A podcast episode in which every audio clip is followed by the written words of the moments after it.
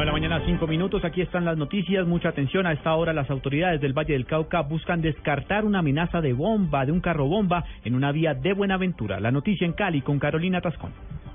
Las autoridades verifican a esta hora si un vehículo Daewoo blanco de placas BBU 499 abandonado sobre la vía alterna interna al interior de Buenaventura contiene explosivos.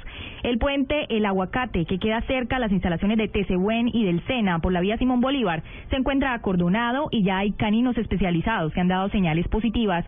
Sin embargo, hasta ahora no hay un pronunciamiento oficial. La Armada Nacional ya se encuentra en el lugar mientras el personal antiexplosivos confirma si se trata de un acto terrorista. Por ahora solo se trata de una alerta y la zona se encuentra despejada. Desde Cali, Carolina Tascón, Blue Radio. Carolina, gracias. Es una noticia en desarrollo, una amenaza de carro bomba que buscan en estos momentos descartar las autoridades en la vía Buenaventura. En otro campo de las noticias, el ministro del Interior, Juan Fernando Cristo, señaló que el secuestro de Daniela Mora no está relacionado con la gestión del director de la Unidad Nacional de Protección, su padre, y que en estos momentos son materia de investigación varias versiones para determinar las razones de la detención y los actores materiales e intelectuales de este secuestro.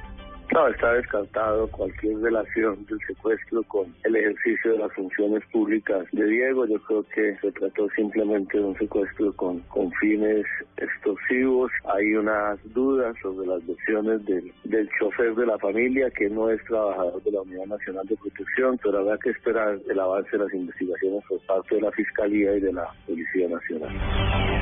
Tras la muerte del joven José Ricardo Soto, quien fue víctima el pasado 23 de mayo de una presunta negligencia médica y policial en el municipio de Puerto Colombia, en el departamento del Atlántico, su familia pide que les caiga todo el peso de la ley a los responsables. En Barranquilla, Diana Comas. El polémico caso que dejó en evidencia a través de cámaras de seguridad que el estudiante de Derecho de 22 años al parecer no recibió atención oportuna ni de los médicos ni de los eh, policías en Puerto Colombia y que tuvo un triste final con la muerte de José Soto aún continúa. El abogado de la familia Ángel Carrillo hace un llamado a la Fiscalía General de la Nación para que paguen los responsables respetuosamente al señor fiscal general de la nación que tome atenta nota de este caso que le puede suceder a cualquier padre en estos en estos momentos para que le caiga el peso de la ley a este tipo de personas a aquellos conductas omisivas desde el punto de vista de la salud y desde el punto de vista de las actuaciones policivas. Allí vamos a estar trabajando sobre eso. El cuerpo del joven es velado en el cementerio Jardines de la Eternidad. Ni las autoridades ni representantes del hospital se han pronunciado aún. En Barranquilla, Diana Comas, Blue Radio. Mientras en Bucaramanga cada 18 horas es asesinada una persona, en el resto del departamento de Santander no se presentan homicidios desde hace 40 días. Javier Rodríguez.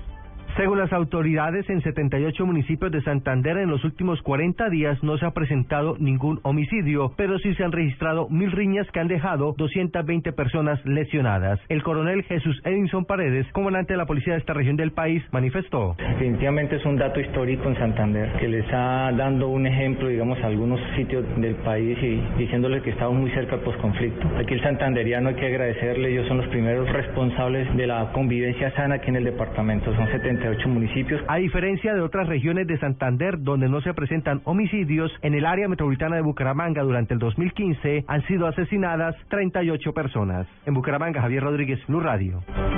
Ya comenzaron a regir las medidas de seguridad para el juego de la final de esta noche entre Deportivo Cali y el Independiente Medellín. Más de mil policías custodian en estos momentos ya las zonas cercanas al estadio Atanasio Girardot. Cristina Monsalve. Tres anillos de seguridad ya fueron instalados en las afueras del estadio, sector donde la ley seca comenzó a regir desde las seis de la mañana. Las puertas del Atanasio para el ingreso de los aficionados y menores de edad, acompañados de adultos, se abrirán a las cuatro de la tarde y estará prohibido el uso de extintores y pólvora. El comandante de la Policía Metropolitana, general José Gerardo Acevedo, explicó que en total habrá 1.300 policías dispuestos para garantizar la seguridad en la ciudad durante el partido. Toda la ciudad se ha dispuesto otro dispositivo en aquellos sectores donde la gente y en este caso los hinchas del Medellín, se acumulan o, se reúnen para ver el partido a través de las pantallas de televisión. Eh, tenemos 1.300 policiales que van a estar en el evento deportivo, en el antes, en el durante y el después. El Metro de Medellín prestará servicio de manera normal en todas las estaciones de la línea B y mantendrá las operaciones hasta las 10 de la noche. En Medellín, Cristina Monsalve, Blue Radio. Noticias contra reloj en Blue Radio.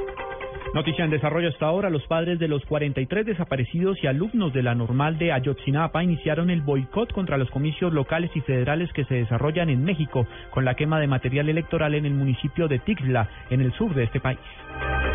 La cifra que noticia, 15 personas murieron en un atentado suicida con carro bomba en un área para camioneros en una ciudad del norte de Bagdad. Lo informan fuentes policiales y locales. El atentado es reivindicado al grupo yihadista Estado Islámico. Y quedamos atentos a la coalición dirigida por los Estados Unidos que bombardeó en los últimos minutos precisamente al grupo Estado Islámico en el norte de Siria, interviniendo por primera vez en una batalla entre yihadistas y sus rivales rebeldes.